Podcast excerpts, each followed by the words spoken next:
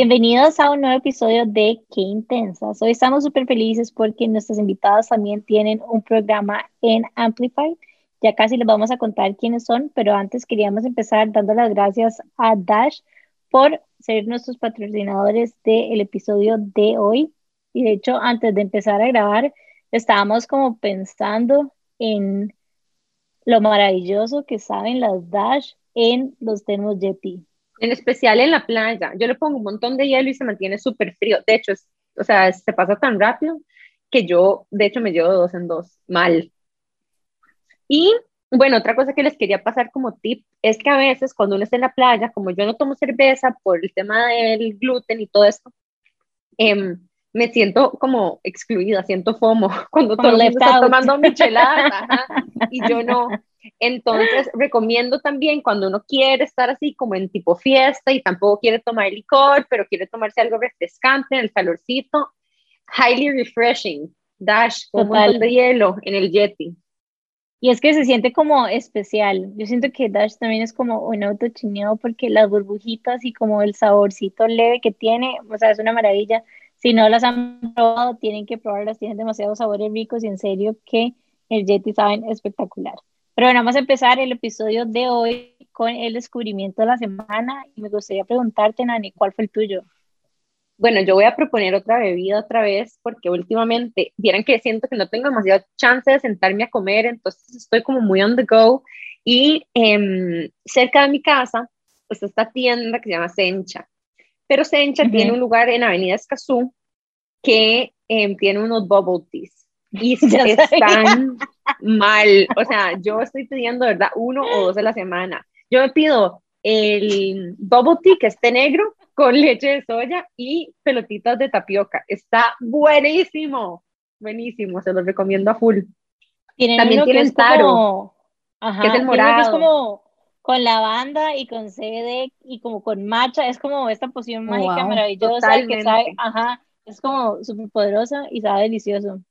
Sí, yo estoy súper cooked con Sencha y con el bubble tea de ellos específicamente. Sofi, ¿cuál fue tu em, descubrimiento? Ahora que, que Nane dice eso, ya, ya sé cuáles son esas pelotitas, lo he visto demasiado en redes sociales y ya sé, son las de los helados. Entonces debe ser son como unas pelotitas, de sabor ajá, que se van hacia el fondo y que uno además, entonces, como que toma y de repente se le viene uno por esas, por las pajitas gruesas, ajá, entonces uno las mastica, entonces, de es entretenido Es que tiene como textura, ajá, como que le agrega la experiencia. Es más, y vi, no sé dónde fue que lo vi, que estos chicos que tienen como una crepería en Barrio Escalante, como que tienen una crepa que le están poniendo las bolitas de, ajá, me pareció súper cool. Qué buena idea, debe ser súper fácil de hacer. Debo decir que los descubrimientos de ustedes que más me sirven son los de comer. Así que gracias. Deberíamos de hacer más, deberíamos de hacer más. A veces estamos en modo introspectivo, pero bueno, siempre abiertas a, a probar cosas nuevas. Nos encanta probar comida, somos full furis. Qué bueno. Bueno, eh, les cuento mi descubrimiento. Fue un podcast que me recomendó una amiga que se llama The Rich Roll Podcast. Eh, es, creo, si no me equivoco, perdón si, si estoy medio perdida, pero es un maratonista vegano que tiene este podcast, te invita a gente súper interesante, pero me llamó la atención empezar por uno que es eh, de un doctor Matthew Walker, que es neurocientífico y profesor de neurociencia y psicología en Berkeley, California. Y resulta que es autor de un bestseller ahí gigante que se llama Why We Sleep y bueno, el, podcast dura como tres horas y esta semana tampoco he tenido demasiado tiempo de sentarme a escucharlo completo, pero he podido escuchar varios días un pedazo y es demasiado interesante. Cosas que yo medio sabía del sueño, pues las ha profundizado montones. Eh, ha tirado investigaciones que se han hecho al respecto, datos increíbles. Eh, también o habla mucho de la privación del sueño y cómo está muy relacionado con un montón de enfermedades. Eh, bueno, es que toca demasiadas cosas que yo no he parado de hablar de eso. He hablado toda la semana de lo importante que es el sueño y creo que me ha impactado mucho y me ha motivado como a buscar descansar más, tener un mejor sueño, etcétera. Y, y, también lo relacioné con una cosa que me pasaba mucho cuando estaba en la U, que era que cada vez que dormía se me pegaba la información. O sea, podía estar así, re que te perdía para el examen del día siguiente, pero yo decía, ok, ya, es el tiempo que tengo. Estudiaba, lo leía, marcaba, ta, y yo, bueno, a dormir. Y al día siguiente me lo sabía como taravilla. y resulta, bueno, que el sueño tiene una función muy importante ahí para almacenar nuevos recuerdos y demás. Entonces, chivísima, súper recomendado. Why We Sleep. Voy a escucharlo y qué bajado lo diferente que uno se siente después de una noche con buen sueño, porque hay días en que puedes dormir como literalmente 8 o 9 horas, pero que igual fue, fue una desgracia. Y hay días en que puedes dormir, o sea, no sé, 6 horas y que vos amaneces así como súper fresca y súper motivada y con ganas de hacer. Aunque Nani y yo no somos tan morning person, aunque ha ido mejorando un poco. Cero, cero morning. pero que quedo demasiado tarde viendo Netflix. ahí hay como una pequeña... hay una oportunidad de mejora, hay una oportunidad de mejora. No pasa nada, no pasa nada. Pero ¿saben qué estoy pensando, chicas? Que me parece también increíble y un shout out también a, a las mamás porque yo pienso como en esos primeros meses donde los bebés no duermen y por ende las mamás tampoco, incluso ni siquiera tan bebés, o sea, cuesta, ¿verdad? Eso y me parece sencillamente algo increíble y admirable como lo high function que pueden ser algunas mamás y también si no son high function, todo bien, pero realmente como una admiración a poder operar de esa forma, entendiendo de, de, de las consecuencias tan reales fisiológicas y mentales que tiene de privarse del sueño. Sí. Y bueno, eh, Diana, ¿cuál fue tu descubrimiento? no sé, no sé si escucharon a Nico, por ahí suena en el fondo, pero vieron que hablando del tema de podcast, bueno, esta semana justo Sofía y yo dijimos, mira lo que escuché, mira lo que yo escuché y nos compartimos la info y me encantó este podcast que lo, me lo compartió mi cuñado, de hecho, es de un médico psiquiatra mexicano, se llama Rafael López. Él, o sea, tiene un montón, tiene una cantidad de, de, de, programas ya hechos, pero uno en específico me fascinó porque a veces uno está como en un poquito de crisis de vida, ¿verdad?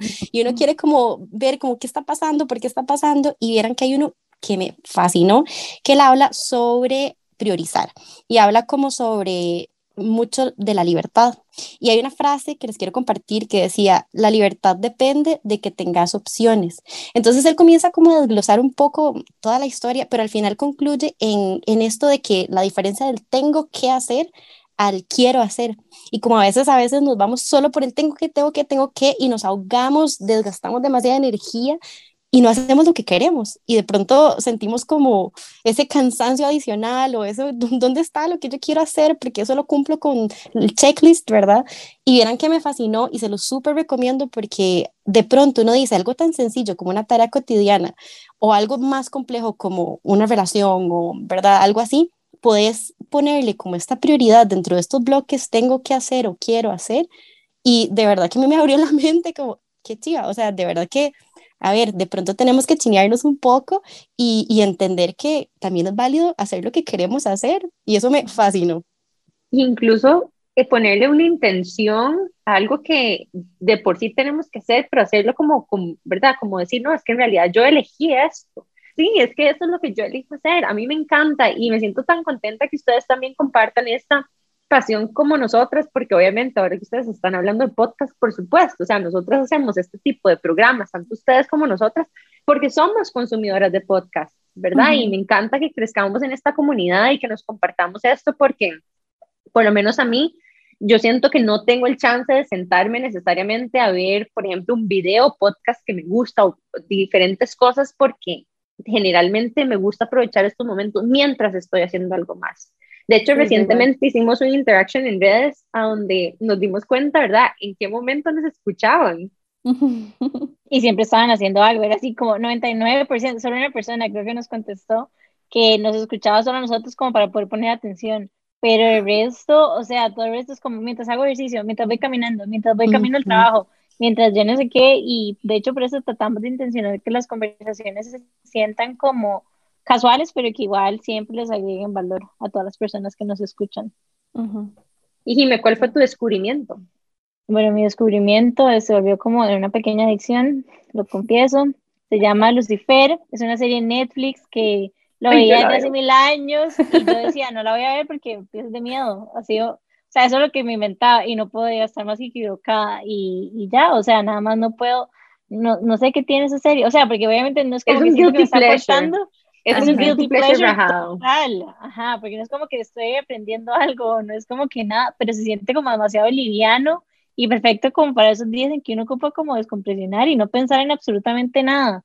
Entonces, no sé, y creo que, no sé, obviamente como que Lucifer tiene como una parte como, que es como charming, que, que es como, no sé, como pensar en la manera también en la que él ve el mundo, que lo ve como muy, como un juego a veces también, y también como hacer una reflexión de que a veces podríamos también aplicar eso, obviamente no a nivel de Lucifer, pero, o sea, como ver la, la manera en la que se ven las cosas puede definitivamente tener un impacto gigante en cómo esas cosas se van desenvolviendo.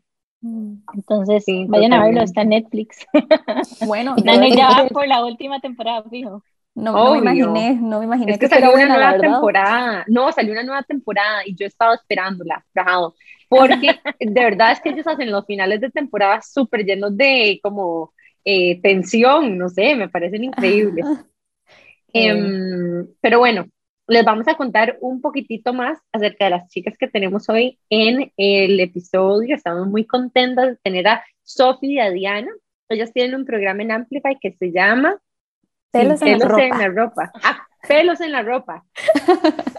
y están, bueno, les vamos a contar un poco más. Ellos están, de hecho, los miércoles, al igual que nosotras, solo que en la tarde, a las 6 pm. Y me gustaría empezar presentando a Sofi. Sofi Herra es una veterinaria que también se dedica a trabajar con personas. Nada le apasiona más que convertir su carrera en una ciencia más social y accesible. Es como una comunicadora científica y lo hace a partir de la creación de experiencias educativas y políticas públicas. Bienvenida, Sofi. Gracias. Eh, emocionadísima de estar acá porque, bueno, yo les he dicho ya por aparte que soy toda fan y, y, de hecho, ya que, ya que mencionaban eso, yo las escucho cuando voy al trabajo y, y, así. Entonces, sí, soy de esas que consumen haciendo otras cosas, pero bueno, muy feliz de estar aquí. Muchas gracias. Muchas gracias, Sofi, por acompañarnos. Y bueno, les voy a presentar a Diana. Diana es la dupla de Sophie, nosotros amamos las duplas, como ustedes ya saben, y ella es una teacher apasionada por los animales. Su carrera en ciencias sociales, educación y sociología le permitió crear estrategias educativas coherentes en bienestar animal. Eh, muchísimas gracias, bienvenida Diana.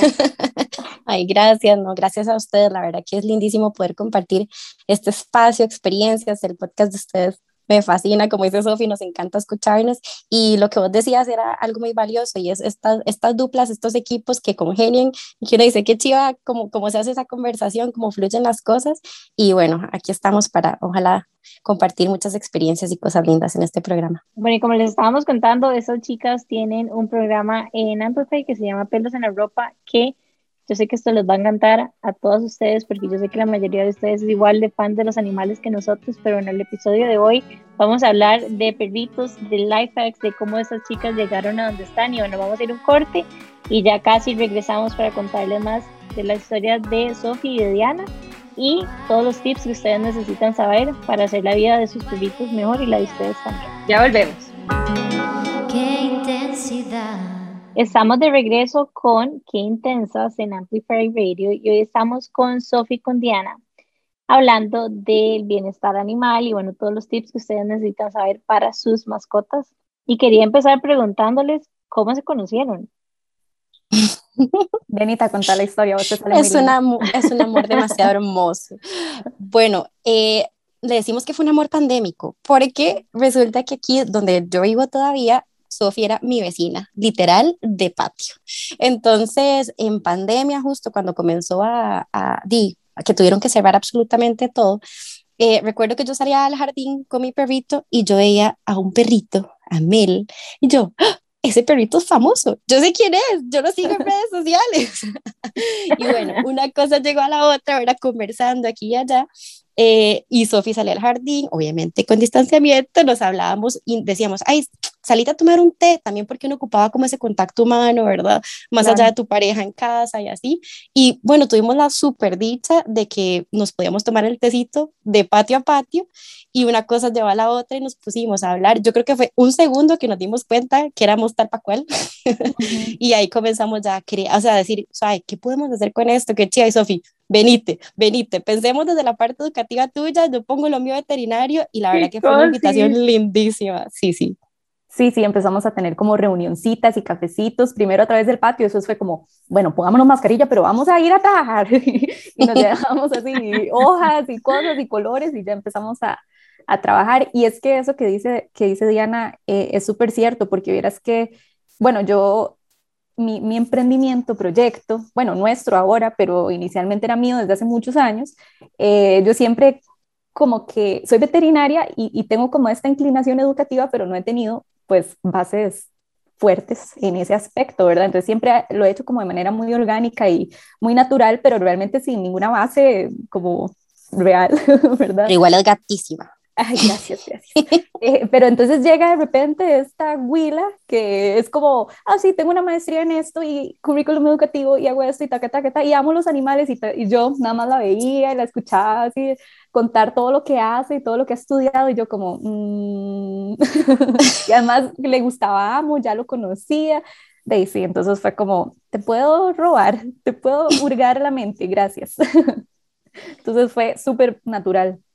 ¿Y cómo empezaron ustedes en este mundo de bienestar animal? ¿O Diana no había empezado hasta que conoció a Sofía? ¿O cómo fue como este camino?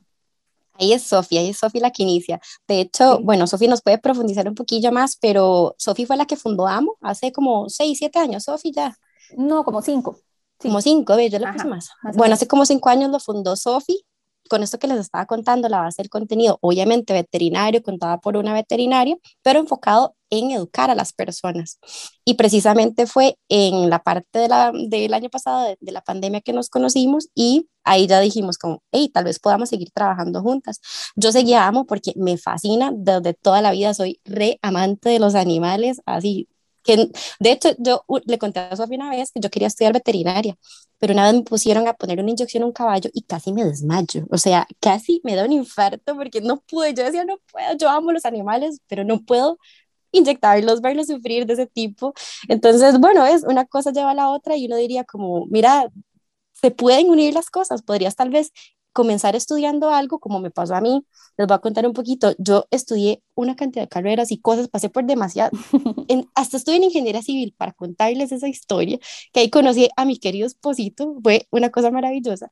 Pero imagínense, o sea, en serio, yo tuve como una crisis enorme de qué estudiar hasta que llegué a, a lo que quería, pero igual, qué chiva que uno dice, ¿será que esto es lo mío? ¿Será que esto es lo mío? Y tal vez decís, tal vez no es exactamente esa carrera o ese enfoque o ese tema, pero puedes llegar a lo que es tuyo y es como hacer ese merge de educación con animales con Sofi. Me encanta lo que estás diciendo porque yo también estuve ahí, además, o sea, yo siento que es una decisión demasiado importante para tomarla cuando uno tiene 18 años, o sea, quien a sus 18 años sabe qué quiere hacer, además, yo soy súper apasionada por la joyería y todo, pero jamás a los 18 años ni siquiera sabía que uno podía vivir de hacer joyería, me explico, y pasé por... Bueno, vemos algunos que sí, ¿verdad? pero son como la excepción, bueno, yo lo siento así, como que muchos como que uno anda como probando, indagando, como conociendo, y ya después como que vas creando tu propio camino y algo que me he dado cuenta es que no importa las cosas random que estudies, al final de cuentas siempre agregan valor en tu vida de alguna manera, aunque uno no lo vea venir. Aunque, para, aunque sea para darse cuenta que por ahí no es el camino. Y eso es algo que nosotras decimos mucho también en el contexto de emprender. Hace falta probar cosas y experimentar, ya yo saliendo con mi parte más científica, ¿verdad? O sea, experimenten para saber si, si por ahí va o no y una vez dije algo que un amigo me dijo, ma, ¿estás de acuerdo cuando usted dijo esto? Y yo, bueno, no me acordaba, pero él me lo recordó y fue cuando, o sea, que el universo nunca para. Y cuando algo se siente como una pared, es porque en realidad lo que está haciendo es tratando de hacer que cambie de dirección. Mm. Ay, qué chido. Qué sabio, ¿verdad? Que a veces demasiado, demasiado, me encantó. Sí, sí. Bueno, yo, perdón. Eh, no, yo iba a decir eso. Yo también sí, siempre supe que por ahí va la cosa, veterinaria, me encantaba, pero también me gustaban muchas otras cosas. Entonces yo a través de la vida, eso que dice Nani me resuena mucho porque creo que algo que vi muy valioso es identificar lo que no me gustaba, ¿verdad? Y así es como descarté dentro de mi carrera veterinaria cosas que no, que yo decía, no, la verdad yo no, no me veo en un quirófano, no me veo eh, de tal forma. Y cuando comencé a trabajar me di cuenta de que no me veía eh, en clínica, a pesar de que amo la clínica y me encanta teóricamente, ¿verdad? Muchas de las cosas que, que significan, pero empecé a identificar, ok, esto no me gusta. Bueno, y en mi caso, que un poco con la pregunta que hacía Jime eh, de cómo llegué a este tema de bienestar animal, eh, que en realidad no es algo que nos enseñen mucho en la carrera, increíblemente. Somos, yo siempre digo que somos un poco como educados para ser mecánicos de animales, o no sé si en medicina humana sucederá lo mismo, pero falta un poco esta parte como emocional, ¿verdad? Esta relación incluso con la gente, porque nos dicen que veterinaria deberías estar ahí si te gustan los animales, pero en realidad eh, hay que tener o tiene un componente social muy importante. Entonces, bueno, eventualmente yo me di cuenta que trabajando en clínica y demás, como que me sentía frustrada también de que la gente no tuviera suficientes herramientas, que los animales llegaran en condiciones que yo sabía que era completamente eh, prevenible, ¿verdad? Esa situación. Entonces, básicamente eso me llevó y también de la mano con que me gustaba mucho trabajar con la gente y, tengo como esa habilidad, tal vez lo podría decir, eh, con que yo dije, bueno, nada, prevención, educación, aquí está lo mío. Y de ahí, empecé y, fue como, como surgió AMO como proyecto. Y ahí ha sido, o sea, eso fue el arranque, pero ha tenido uf, un montón como de caminos y montañas rusas, pero sí queriendo pensar como en crear nuestro propio camino. Y es que a veces como que si no vemos como esos role models, como que tal vez a veces no, no, no nos imaginamos como esas posibilidades o tal vez nos podemos sentir intimidados porque así no es como se hace o nos como contamos esa historia que los veterinarios no hacen yo no sé qué o los psicólogos no salen en Instagram, por ejemplo, como nos contaba Lucía en el episodio de ella.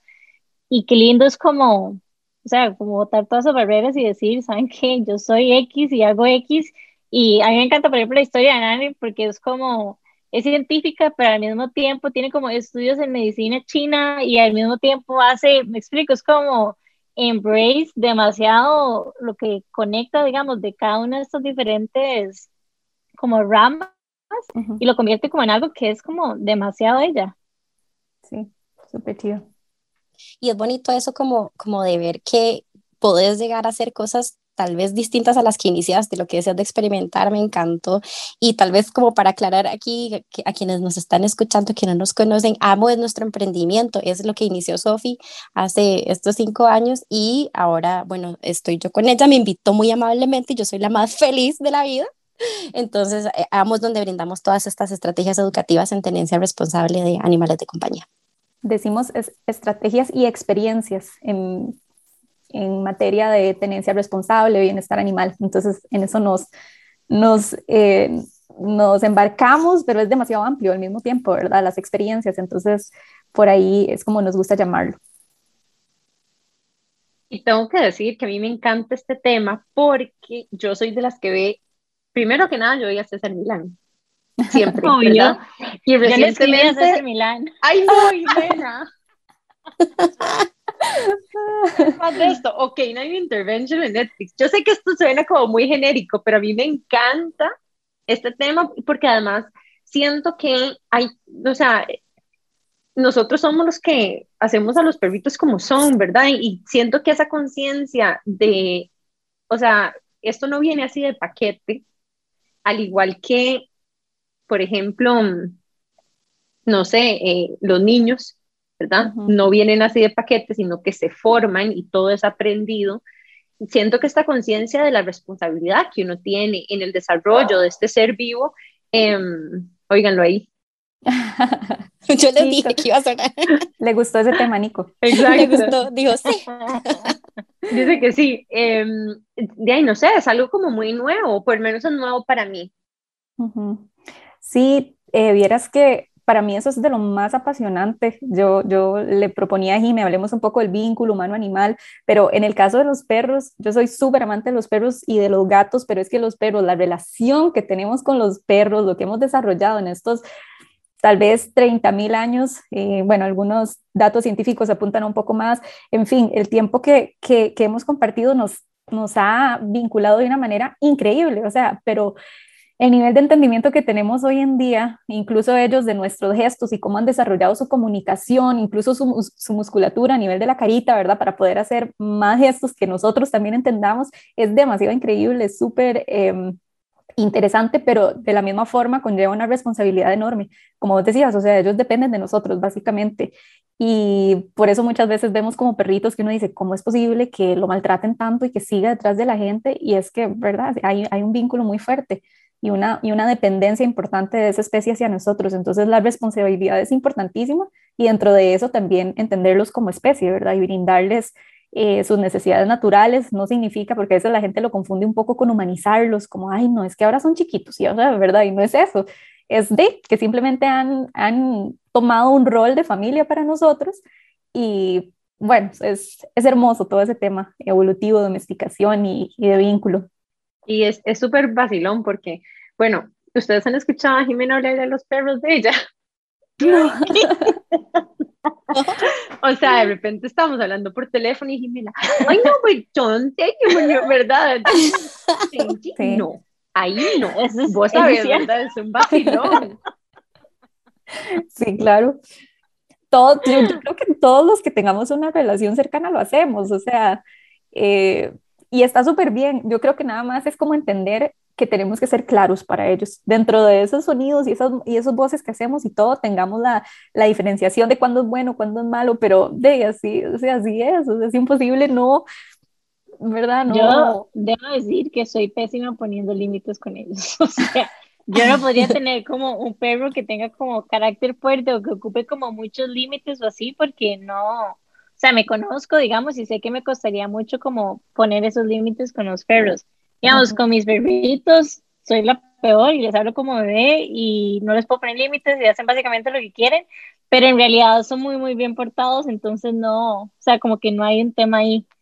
Y de hecho, más bien creo que son como mega hiperchineados y, y eso me lleva a hacerles una pregunta que creo que muchos propietarios de dueños van a compartir conmigo y es, ¿cómo hacemos para ayudarles cuando se sienten ansiosos porque nos hemos ido a la casa? Cuando Ese es un tema lindísimo, sí. Cuando están ansiosos porque no hemos ido a la casa. Porque nos vamos de la casa y se tienen que quedar ah, solos. Ok, Me siento súper culpable. sí, no, es que, es que eso es importante. Parte de, de esa responsabilidad, por ejemplo, eh, es hacer animalitos o perritos independientes que no sufran cuando nosotros no estamos, ¿verdad? Porque es que es, es, un tema muy amplio y podríamos verlo desde diferentes puntos de vista y demás, pero el punto es no, que no es natural o no es, eh, no es adecuado para ellos que no puedan gestionar su soledad, ¿verdad? Entonces, eh, es, es, importante llegar a un punto que ellos se sientan bien solitos, eh, que tengan la capacidad de sentirse a gusto, de generar también sus propias experiencias en el entorno en el que están.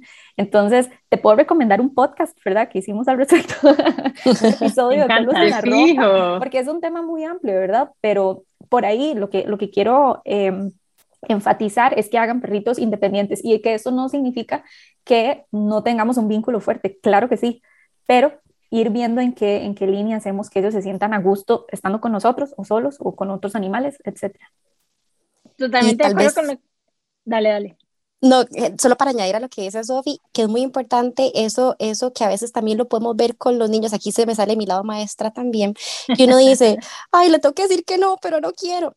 Uno al decir no, al poner límites, al ayudarlos a que estén independientes, aunque no lo creas, tanto niños como perritos, como, o sea, los seres humanos y también los, los animales, entienden ese límite como algo beneficioso. Más bien, eso les ayuda a generar más seguridad. Entonces, el hecho de que uno diga, ay, pobrecito, está sufriendo, pues de pronto que uno lo pueda sentir, pero que él no lo sienta, que él no lo vea. ¿Y cómo podemos hacerlo? Practicando, entrenando, hacer pruebas primero como, no sé, lo voy a dejar solo en el cuarto mientras yo estoy aquí en el closet grabando el programa. Listo, un ratito. Y ahí vas poquito a poco, siempre hacer las cosas muy, con mucha transición, o sea, no de golpe, pues, sino hacerlo como con una transición paulatina. Una de las cosas que yo me he aprendido porque Em, bueno, mi novio tiene eh, una perrita que vive en la finca, pero es Rottweiler. Y es súper grande ella. Y desde chiquito sabíamos que iba a ser súper grande porque tiene así unas patotas desde que es chiquitilla. y es demasiado linda, pero para perros tan fuertes, recuerdo que para mí era muy importante aprender a poner límites porque yo sabía que cuando ella creciera iba a ser más, es, es más fuerte que yo. ¿Verdad? Entonces eso es importante también empezar a entender y una de las cosas, en mi casa siempre tuvimos perros chiquititos y hasta ahora yo interactúo realmente con un perro que es más fuerte que yo y que tengo que poner este tipo de límites por fuerza física incluso, ¿verdad? Y eso que ella es como muy tranquila. Pero una de las cosas que más importante y más hemos aprendido es que es la constancia. ¿verdad? De ser de alguna forma predecibles en nuestro comportamiento, de que nuestra energía esté súper alineada, ¿verdad? De que em, sepan qué esperar de nosotros, que cuando le digo que no, el no siempre es de la misma forma, que digamos no quebrar reglas que uno ha puesto porque los confunde, por ejemplo. Exacto, exacto. Y eso que sí es súper, súper importante, ser predecibles, eh, que nos entendamos bien, ¿verdad? Por eso ahora molestaba, cuando uno le hace voces y tal, eh, tengo una amiga como que también le habla así a, sus perritos, como, mi, ¿verdad? Y todo es demasiado lindo y todo, y está bien, pero cuando se enoja y los regañas, él los regaña, es el mismo, el mismo tono, ¿verdad? Es como, no, no, no, ¿qué estás haciendo? Te dije que no. Y entonces, por supuesto que los perros no lo entienden. Y no estamos hablando de que tal vez eh, o sea, independientemente de lo que esté haciendo, que ella no quiere, pero es confuso para ellos. Y finalmente esa confusión se traduce en, frustración, en estrés, ¿verdad? Entonces no es justo. Eh, esa, esa claridad eh, tenemos que cumplirla. Por eso nosotros en AMO siempre recomendamos mucho el tema de adiestramiento, por ejemplo, adiestramiento en positivo, por supuesto, gentil y demás, pero el hecho de tener un canal de comunicación con estos animales que decíamos, tenemos un vínculo increíble, milenario, etcétera, pero no hablamos el mismo idioma, ¿verdad? Entonces tenemos que hacernos como eh, eh, entendibles para ellos y entender también su comportamiento. Y eso es una cosa que a nosotros en AMO nos fascina, ¿verdad? Como eh, mostrar la gama de comportamientos de un perro, de un gato, o es más, incluso más allá, que, que esto es uno de nuestros hits, ¿verdad, Dianita? Nuestros, de nuestros cursos y demás, las necesidades de los perros y los gatos debido, o sea, o gracias a su historia evolutiva y de domesticación tenemos que entenderlos como especies y, y, eso es devolverles también el amor, ¿verdad? Que ellos merecen, es de simplemente respetar su naturaleza. Yo sigo con mis preguntas, casi como para ir a, a, ver cómo puedo arreglar los problemas de mis perritos, pero bueno, esta otra también es como una que sé que muchos van a conectar y es que, o sea, yo no sé ustedes, pero hay dos de mis perritos que cuando truena o cuando hay pólvora se vuelven locas, así, pero o sea, las tranquiliza como estar con uno como de cerca, o sea, como literalmente como encima de uno prácticamente, pero en general hemos probado como ponerles como unos aceititos y como un cuello que supuestamente libera no sé qué olor y que los tranquiliza, etcétera, pero realmente no hemos logrado como encontrar algo que, que tenga efecto. ¿Qué, ¿Qué, han descubierto ustedes? Sí, vieras que hay, hay muchísimos tips también como para ese tema te puedo recomendar también otro podcast que tenemos. Eso te iba a decir. Con una especialista, de hecho, en etología. Te recomendamos así. No, eh, pero algo que quiero añadir a lo que vos mencionas es que, que uno tiene la naturaleza de protegerlos, ¿verdad? De acariciarlos y tal. Y hasta muy recientemente se creía que eso empeoraba su comportamiento, que si uno los chineaba, los trataba así bien y demás, como que los hacía, les reforzaba ese, esa esa temor. emoción, ese temor.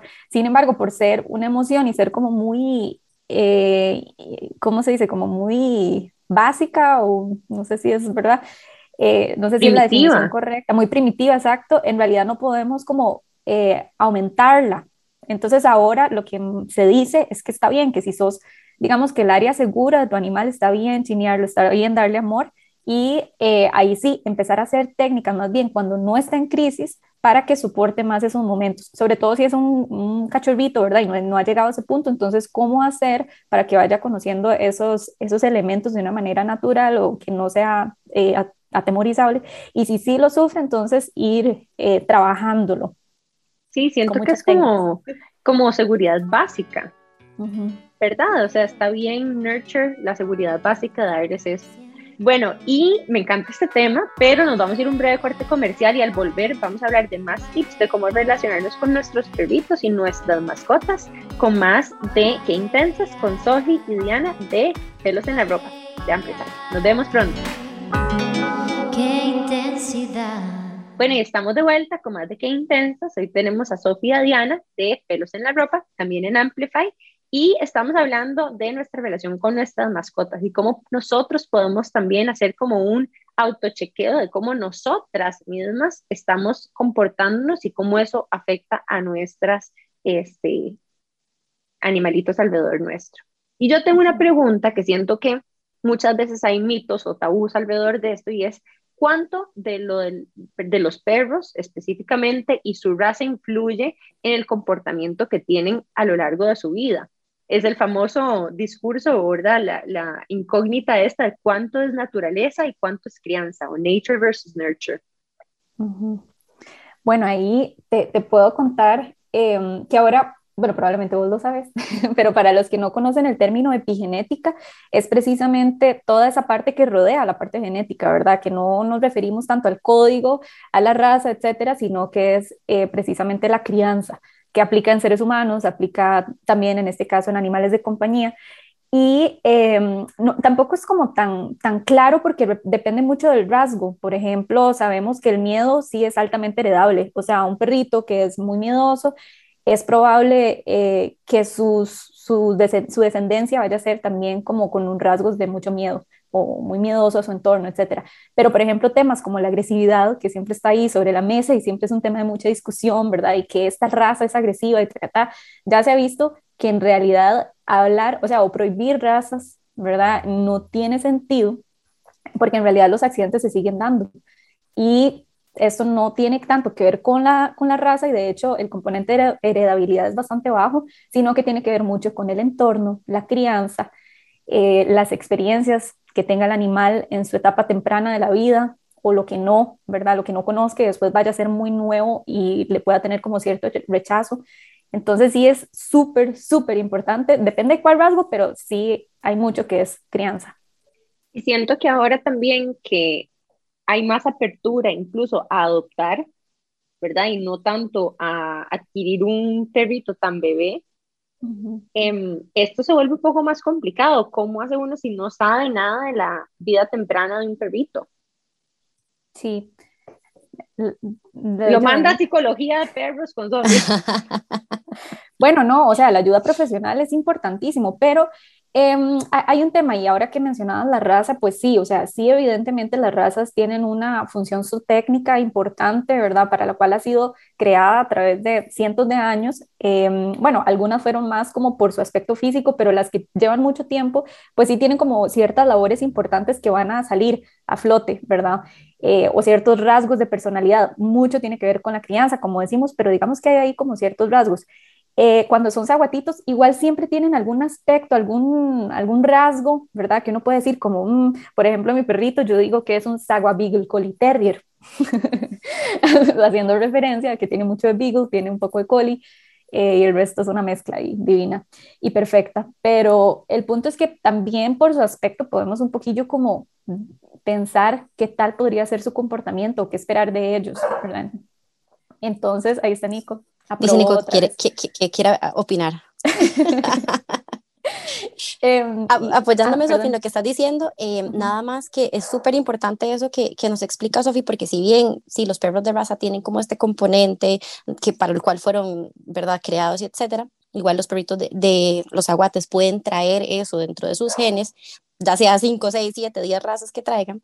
Algo importante es que parte de lo lindo que hemos creado la evolución del vínculo entre humanos y animales es que hemos aprendido que podemos aprender uno del otro y eso es parte de lo chiva con, eh, hablemos específicamente de perros tal vez que son como los que podemos hablar un poco más eh, claramente, tenemos la parte de la educación y que hablamos de, como decimos Sofía yo siempre, disciplina positiva. En los perros se puede trabajar eso. Entonces, si bien pueden traer ya su parte de, de nature, ¿verdad? Ya ellos traen ahí su componente de raza, sin duda, uno como tutor responsable puede aprender las estrategias para hacer esa crianza más saludable, entendiendo cuáles son las necesidades, entendiendo si mi perrito es ansioso, si es nervioso, si es temeroso, etcétera.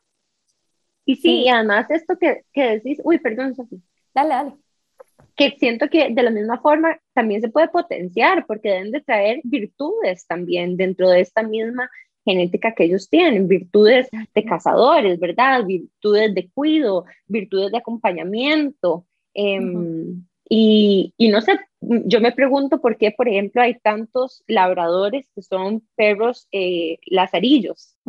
Y de la mano con eso, también quiero añadir que es eh, súper importante que pensemos muy bien el animal que vamos a adoptar, que vamos a adquirir, ¿verdad? Comprar, independientemente de, la, de, de donde lo vayamos a adquirir, pero es importantísimo precisamente ver estos rasgos, porque ok, sí, los labradores tienen un carácter lindísimo, suelen ser una excelente compañía, pero son también animales deportistas, ¿verdad? Entonces van a necesitar mucho, mucho gasto energético, eh, son animales que les encanta traer objetos y demás. Los que son además utilizados en estas, eh, en estas eh, cosas que decís de lazarillo y demás, es porque tienen como un rasgo muy específico, ¿verdad? De, de paciencia, de predictibilidad, etcétera pero eh, el punto es, seamos muy responsables cuando adquirimos un animal, ¿verdad? Estudiemos la raza que queremos, no solo porque nos parece divina o porque hemos visto, ¿verdad? Que los labradores son súper buenos para esto, pero investiguemos de la raza, leamos para qué son, cuáles son posibles incluso enfermedades a las que están asociadas, ¿verdad? Pensemos si estamos listos para eso. Y aún así, adoptando también, preguntemos de su historia, qué se sabe, si, no sé, si tal vez sabemos quién lo crió, cómo fue, cómo es su temperamento, conozcámoslo, ¿verdad? Es esta parte de, de, eh, crianza, bueno, o adquisición más bien responsable es importantísimo y algo en lo que somos muy malos los ticos, según las, las estadísticas en términos de animales de compañía. Entonces, mucho ojo ahí, me encanta, me encanta ese tema que tocas pensando en, mi experiencia, digamos, con perritos, como que me he sentido a veces como un poco abrumada de la cantidad de información, o sea, de cómo navegar, digamos, esta información de forma correcta.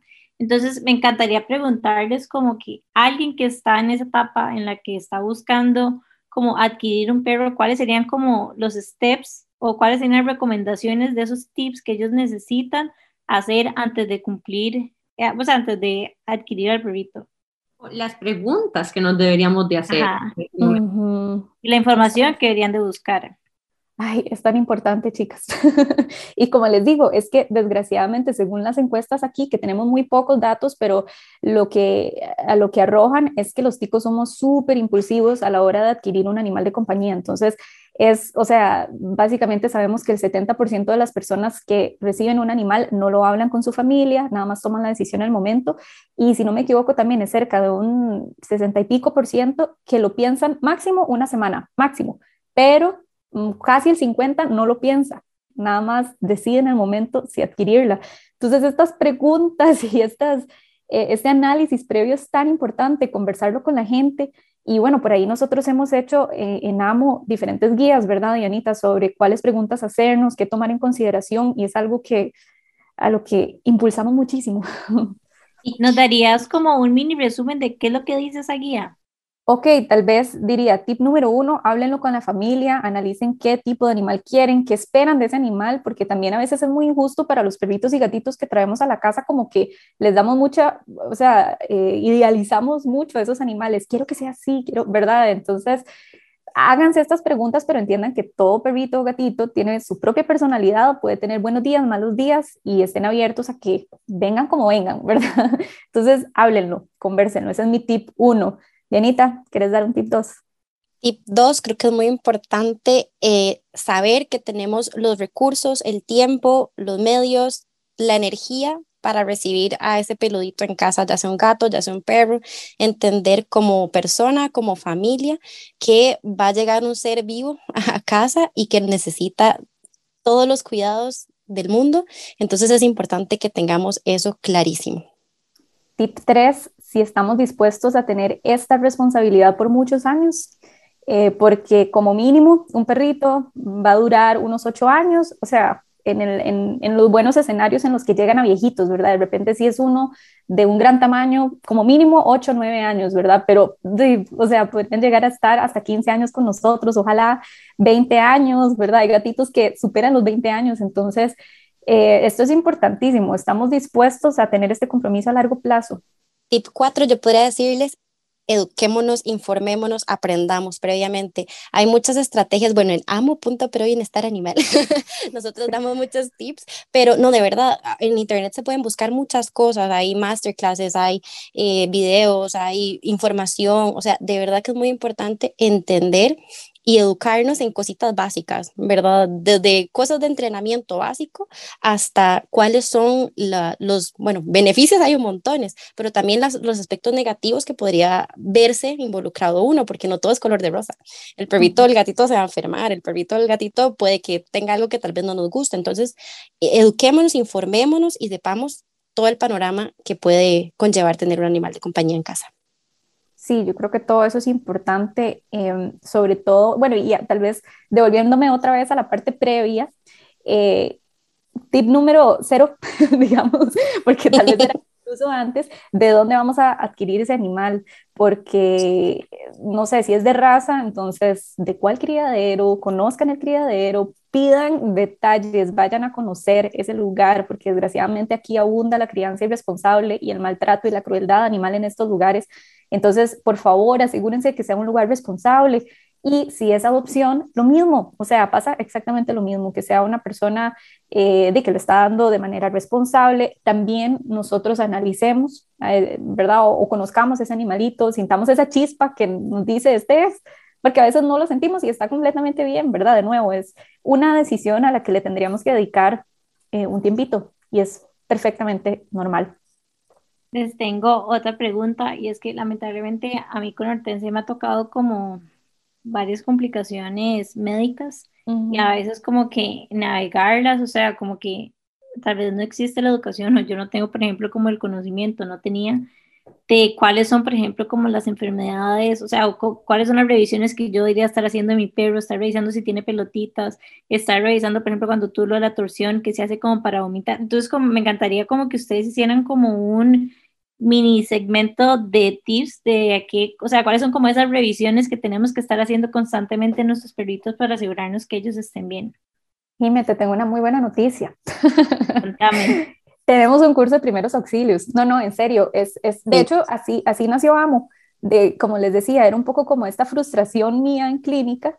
Eh, yo como veterinaria que decía, ¿cómo es posible que de esta persona no sepa, o sea, literalmente les cuento una anécdota de una persona que llegó con un perrito intoxicado con, de sapo, ¿verdad? Típico, y me dijo, tranquila doctora, ya le lavé el hocico con agua y jabón. y yo, y bueno, solo para que sepan, lo intoxicó más con el agua y jabón, ¿verdad? Entonces, por ahí yo, yo estaba llena de esas frustraciones y ese fue el primer, o sea, eso fue lo primero que yo dije, yo voy a hacer un curso de primeros auxilios, que en su momento no, no había tanto, ya lo, ya lo vemos un poquito más, pero eh, precisamente ese curso es, es, uno, es muy detallado, es bastante largo porque nos metemos mucho, es, es, como un golazo que les metemos ahí, ¿verdad? Sí, son primeros auxilios, pero identificación de síntomas de enfermedad, cómo luce cuando se siente mal, cómo puedes analizar el cuerpo, cómo, o sea, lo importante que es que te sepas de memoria su cuerpo para poder identificar anormalidades. Em, entonces está, y te vamos a invitar cuando, cuando venga la nueva edición. y... escuchándolas, no puedo, o sea, escuchándole lo que está diciendo Sofi, yo le puedo contar lo que me pasó a mí una vez.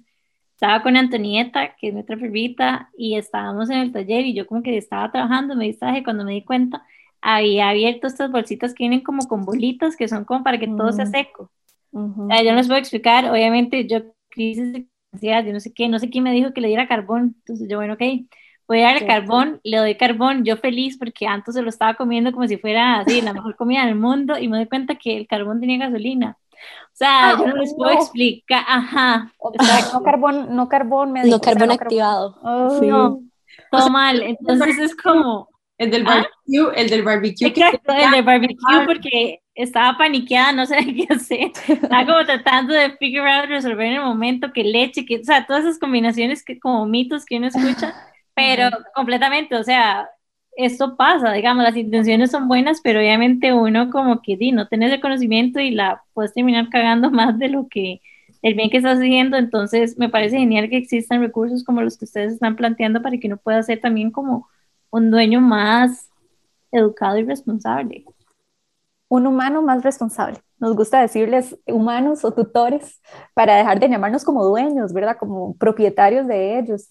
Entonces sí, quería, quería decir también por ahí que, que somos, somos tutores al final, ¿verdad? Somos guías también para ellos. Y, de estos animales de compañía que decimos también para... Ajá, ajá, como para cambiar esos términos. Compañeros, ajá. Sí, que, que al final pesan mucho, ¿verdad? Como decía Dianita al principio, lo importante que es diferenciar el, el tengo que de quiero.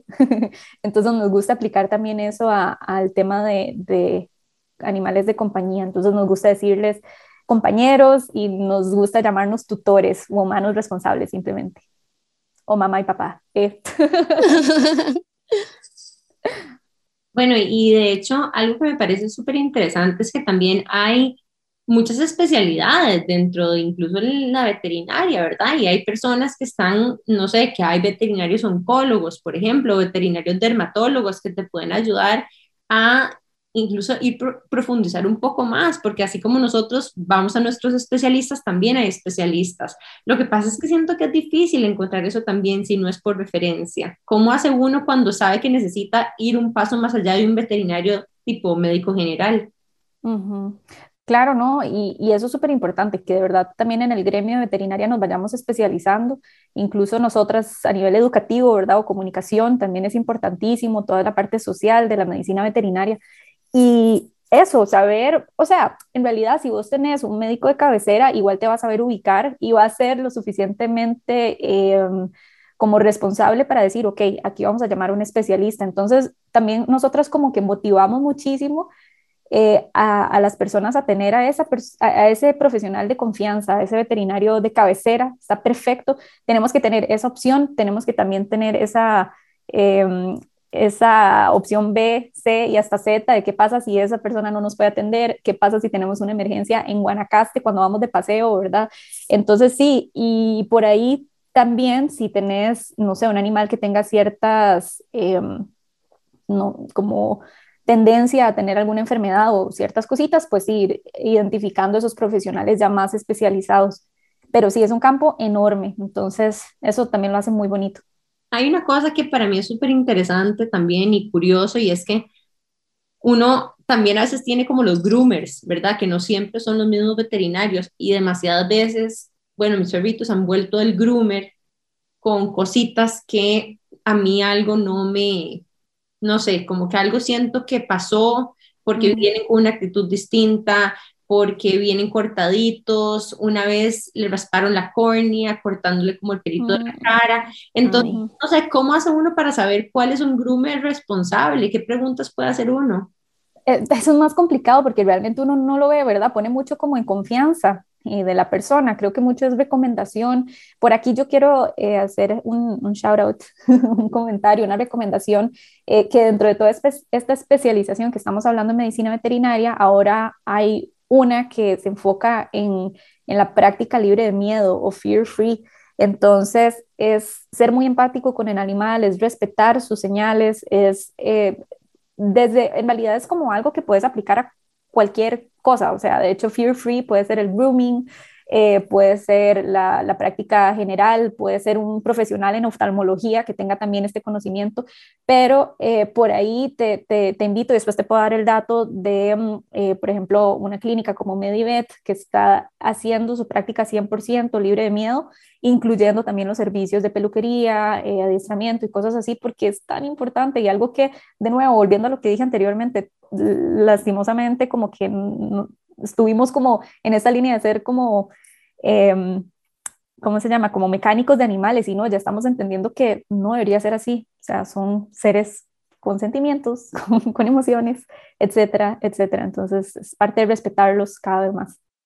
Bueno, hemos aprendido demasiado de la mano de Sofía y Diana y me gustaría que le contaran a las personas que nos escuchan dónde pueden encontrarlas.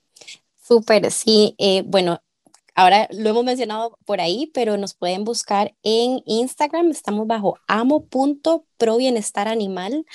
Eh, es donde, bueno, también tenemos Facebook, pero en realidad lo que usamos más es Instagram. Ahí nos pueden contactar. Y por supuesto, tenemos el programa los miércoles a las 6 pm por Amplify de pelos en la ropa, que lo que hacemos es como una síntesis de temas que luego profundizamos en el Instagram. Entonces ahí nos pueden contactar sí estamos tocando temas todas las semanas realmente muy interesantes y siempre nos gusta hacer también como eh, un recap o una recapitulación del tema que toquemos y dar como estos, estos consejos finales y puntuales. Y de, yo creo que es conocimiento gratis al alcance de todos, así que aprovechenlo y si son ñoñillos y ñoñillas de, los animales, eh, los invitamos a buscarnos en Amo porque hay muchísimo que aprender de estos compañerillos. Muchísimas gracias, chicas, por habernos acompañado y muchísimas gracias a Dash por patrocinar el episodio de hoy.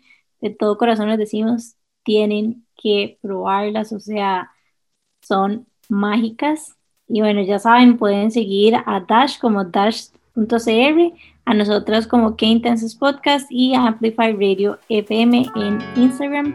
Nos vemos el próximo miércoles a las 7 y media AM. Chao. Chao. Chao.